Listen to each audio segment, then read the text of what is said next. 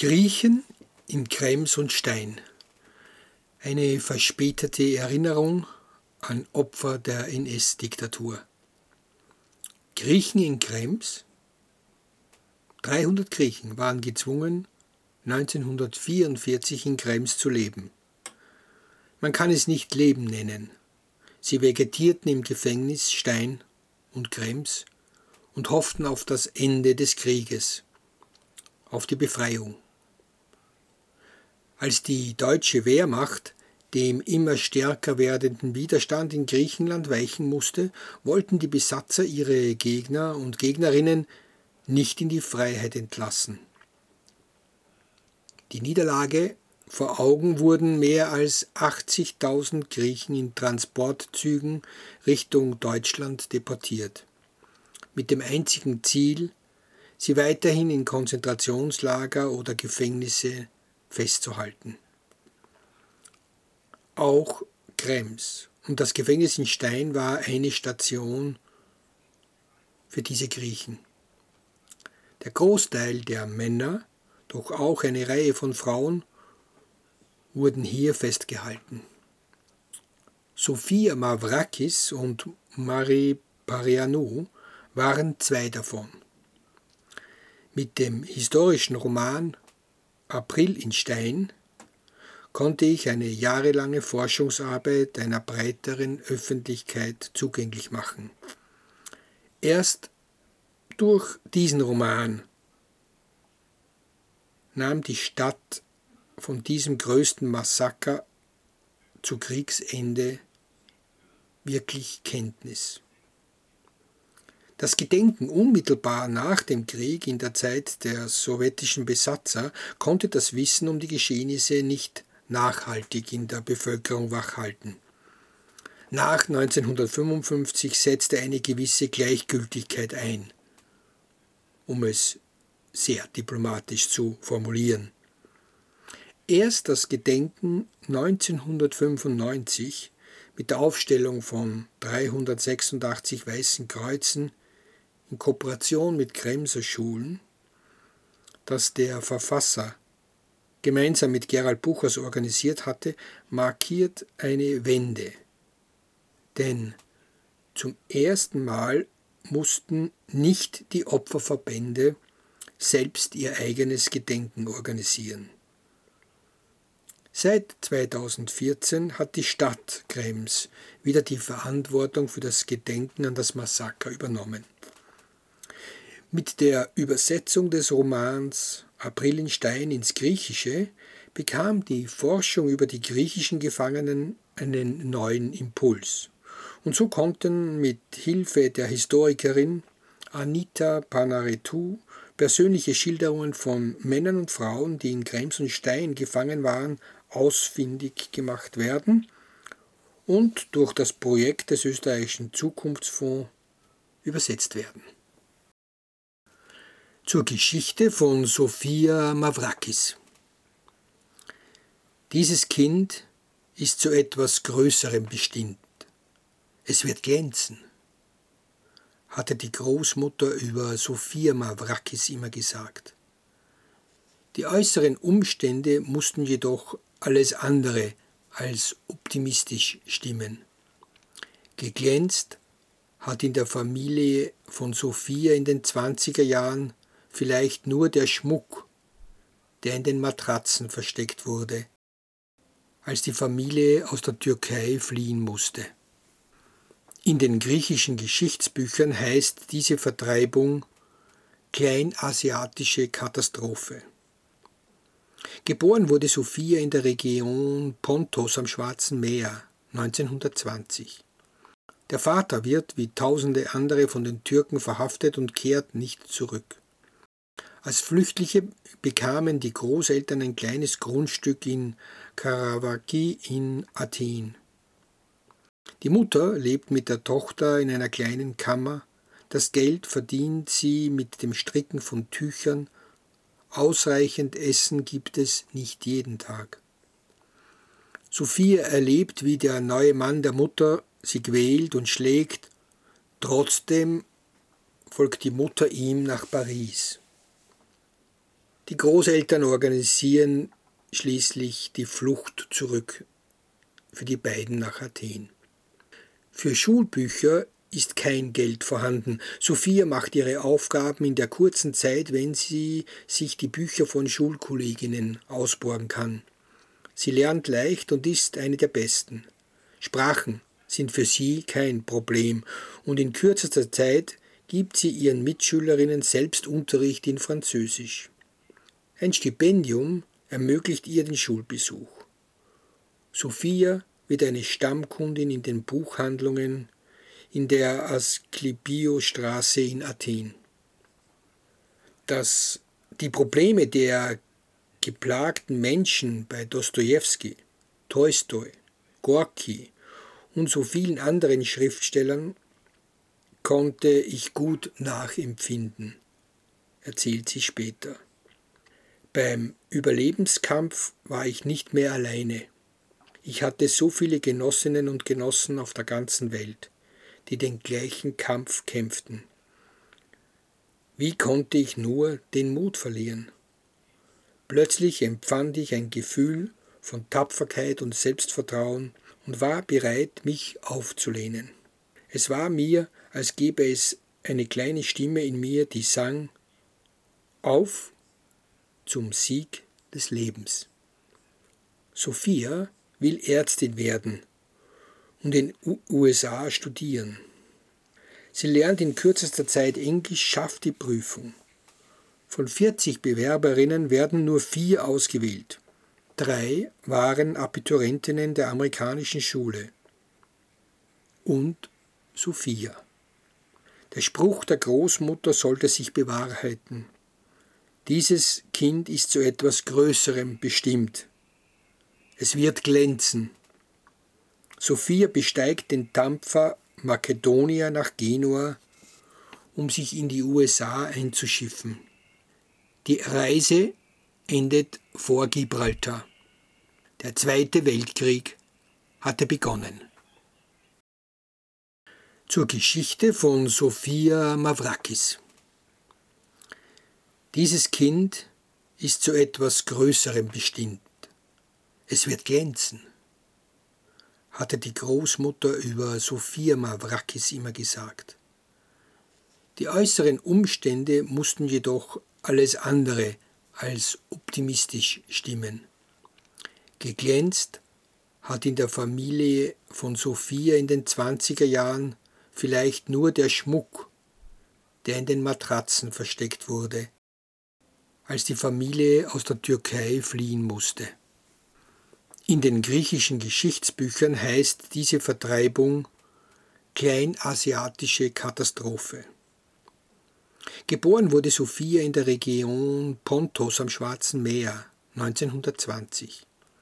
Der Vater wird wie tausende andere von den Türken verhaftet und kehrt nicht zurück.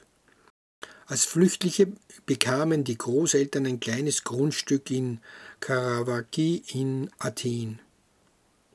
Die Mutter lebt mit der Tochter in einer kleinen Kammer. Das Geld verdient sie mit dem Stricken von Tüchern. Ausreichend Essen gibt es nicht jeden Tag. Sophia erlebt, wie der neue Mann der Mutter sie quält und schlägt. Trotzdem folgt die Mutter ihm nach Paris. Die Großeltern organisieren schließlich die Flucht zurück für die beiden nach Athen. Für Schulbücher ist kein Geld vorhanden. Sophia macht ihre Aufgaben in der kurzen Zeit, wenn sie sich die Bücher von Schulkolleginnen ausborgen kann. Sie lernt leicht und ist eine der besten. Sprachen sind für sie kein Problem und in kürzester Zeit gibt sie ihren Mitschülerinnen selbst Unterricht in Französisch. Ein Stipendium ermöglicht ihr den Schulbesuch. Sophia wird eine Stammkundin in den Buchhandlungen in der Asklepios-Straße in Athen. Dass die Probleme der geplagten Menschen bei Dostojewski, Tolstoi, Gorki und so vielen anderen Schriftstellern konnte ich gut nachempfinden, erzählt sie später. Beim Überlebenskampf war ich nicht mehr alleine. Ich hatte so viele Genossinnen und Genossen auf der ganzen Welt, die den gleichen Kampf kämpften. Wie konnte ich nur den Mut verlieren? Plötzlich empfand ich ein Gefühl von Tapferkeit und Selbstvertrauen und war bereit, mich aufzulehnen. Es war mir, als gäbe es eine kleine Stimme in mir, die sang Auf zum Sieg des Lebens. Sophia will Ärztin werden und in USA studieren. Aus den Erinnerungen der Sophia Mavrakis. Aus dem Griechischen von Mariana Kalari.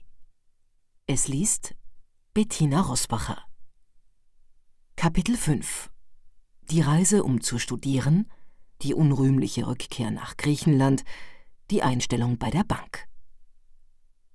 Nach dem Abschluss der sechsten Gymnasialklasse bekam ich, als beste Schülerin der ganzen Schule, nochmals ein Stipendium, worüber ich natürlich sehr glücklich war. Ich träumte nämlich davon, Medizin zu studieren. Also ging ich zum zuständigen Büro der Stiftung, um mich über die weiteren Schritte zu informieren. Nachdem ich meine ehrgeizigen Pläne angekündigt hatte, sagte man mir Sehr schön, jetzt kannst du dich in der Hauswirtschaftsschule einschreiben. Ich wollte Ärztin werden, aber für eine junge Frau war das damals ausgeschlossen. Medizin konnten nur Männer studieren. Ich verließ das Büro so enttäuscht, als hätte ich gerade Schiffbruch erlitten. Schon als Kind vermisste ich in solchen Momenten meinen Vater. Ich suchte sogar nach ihm. Sein Foto, auf dem er neben meiner Mutter steht, weckte in mir immer wieder diesen Wunsch. Wunderschöne, muntere schwarze Augen und ein entschlossenes Kinn. Ich betrachtete jeden Mann seines Alters vergebens. Ich las die Suchanzeigen in den Zeitungen umsonst. Ich war schon über 50, als ich diese Suche aufgab. Meinen Vater habe ich nie gefunden, aber die Erinnerung, die dieses Bild und die Geschichten über meinen Vater bei mir hervorrufen, lebt immer noch in mir und leitet mich durch mein ganzes Leben. Wie ein Leuchtturm. Genau diese Erinnerung diktiert mir diese Zeilen und gibt mir die Kraft, das Erlebte zu Papier zu bringen. Wer weiß, Vielleicht gibt es auch andere Menschen, die sich darin wiedererkennen, ihren eigenen Kummer, ihre Freuden und Leiden entdecken und darin Trost finden können. Als ich nach jener Ernüchterung in der Statatus Stiftung wieder zu mir gekommen war, fing ich an, nach anderen Möglichkeiten zu suchen, um meinen Lebenstraum zu erfüllen. Ich hatte einmal von einer Near East Foundation gehört, einer Stiftung, bei der man eine Art Stipendium beantragen konnte, um in den USA zu studieren. Die englische Sprache war mir ganz und gar fremd, aber an Mut fehlte es mir nicht. Eines Tages ging ich also zur Stiftung und bat die Dolmetscherin im Vorsaal darum, mich zur Direktorin zu begleiten und mir bei der Verständigung mit ihr zu helfen. Wozu denn? fragte sie. Damit ich das Stipendium bekomme und in Amerika studieren kann, sagte ich. Die Dolmetscherin musste über meine Naivität lachen, aber ich ließ mir nichts sagen. Am Ende wurde sie wütend und brüllte mich an. Die Direktorin kam angelaufen und fragte, was denn los sei. Die Dolmetscherin erklärte es ihr, aber ihre Vorgesetzte regte sich nicht auf. Ganz im Gegenteil. Sie ließ mich in ihr Büro hinein und befahl der Dolmetscherin, uns zu begleiten, um das Gesagte zu übersetzen. Ich erklärte der Direktorin, dass ich kein Englisch könne, aber im Allgemeinen schnell lerne. Aber mein Kind, weißt du denn nicht, dass das Semester in dreieinhalb Monaten beginnt? So sehr du dich auch bemühen magst, die Seminare werden für dich zu schwierig sein. Aufsatz, Physik, Chemie, Mathematik. Ich war die beste aller Schülerinnen meines Gymnasiums, sagte ich. Ich lerne sehr schnell und fest entschlossen bin ich auch. Lassen Sie mich in drei Monaten wiederkommen und entscheiden Sie dann. Sie haben ja nichts zu verlieren. Gut, mein Kind, das machen wir. Ich werde dir diese Chance geben, weil ich deinen festen Willen bewundere. Voller Begeisterung bedankte ich mich bei ihr und schrieb mich sofort in eine englische Sprachenschule in der Stadiostraße ein. Ohne Zeit zu verlieren fing ich gleich mit dem Englischkurs an, und eine Woche später war ich schon imstande, den Unterricht der zweiten und danach der dritten Klasse zu besuchen. Tag und Nacht lernte ich. Endlich kam der Tag meines Termins in der Stiftung. Als ich dort erschien, sagte ich, dass ich keine Dolmetscherin mehr brauchen würde. Die Direktorin war ganz begeistert und schlug dem Rat vor, mich in die Vorbereitungskurse aufzunehmen, und das ist dann auch passiert. Die meisten meiner Mitschülerinnen waren Abiturientinnen der amerikanischen Schule. Morgens nahm ich die englischen Bücher, die wir bekommen hatten, und die wissenschaftlichen Wörterbücher, die ich besorgt hatte, und ging in aller Frühe in den Park von Lycabettus, der ganz in der Nähe unserer Wohnung in der Flüchtlingssiedlung lag. Die Prüfungen fanden im August statt. Voller Spannung wartete ich auf die Ergebnisse. Von rund 40 Bewerberinnen hatten nur vier das Stipendium erhalten. Drei davon waren Abiturientinnen der amerikanischen Schule und eine nicht. Ich.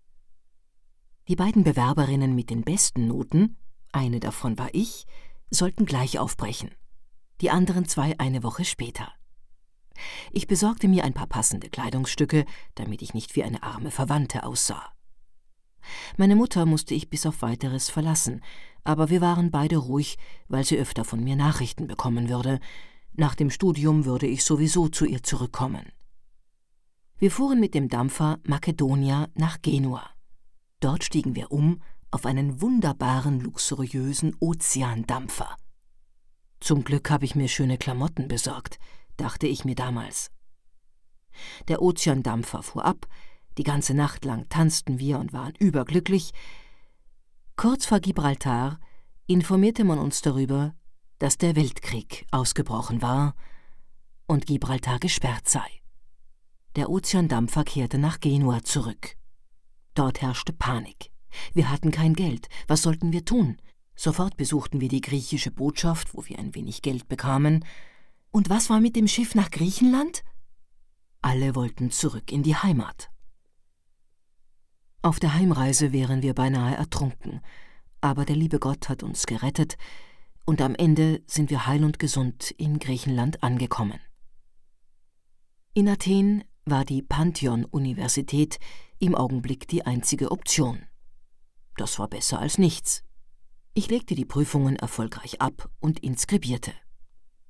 Zur gleichen Zeit erzählte mir meine Großmutter, dass sie in der Zeitung von einer kurzfristigen Wettbewerbsausschreibung für Stenotypistinnen bei der Bank von Griechenland gelesen hatte. Ich reichte alle erforderlichen Unterlagen ein und nahm an dem Wettbewerb teil. Die Ergebnisse wurden veröffentlicht, und ich war davon überzeugt, dass ich keine Chance hatte. Meistens wurden Leute eingestellt, die Beziehungen hatten. Oma bestand darauf, dass ich hingehen und prüfen sollte, ob mein Name unter den erfolgreichen Bewerberinnen stand. Und das tat ich auch. Auf der Liste standen Noten und Namen. Ich wollte meinen Augen nicht trauen. Die vier ersten hatten dieselbe Note erhalten, und eine davon war ich. Ich sprang vor Freude in die Luft und rief sofort meine Großmutter an. Kurz darauf war ich bei ihr zu Hause und nahm sie fest in die Arme. Wir tobten vor Begeisterung. Jedenfalls hatte ich mir zunächst einmal ein Einkommen gesichert, und dann würden wir weitersehen. Gott ist barmherzig. Und so sah mein neues Leben aus. Morgens arbeitete ich in der Bank, und nachmittags besuchte ich die Pantheon-Universität, die sich in einer Straße in der Nähe vom Omonia-Platz befand. Bis spät in den Abend hatten wir Unterricht, und auf dem Heimweg war manchmal auf der Asklepio-Straße kein Mensch mehr weit und breit zu sehen. Oft begleitete mich ein Kommilitone, der in der Emporiki-Bank angestellt war, und wir redeten über alles Mögliche. Ich hatte gemerkt, dass er sogar ein bisschen in mich verknallt war, aber im Moment hatte ich andere Sorgen.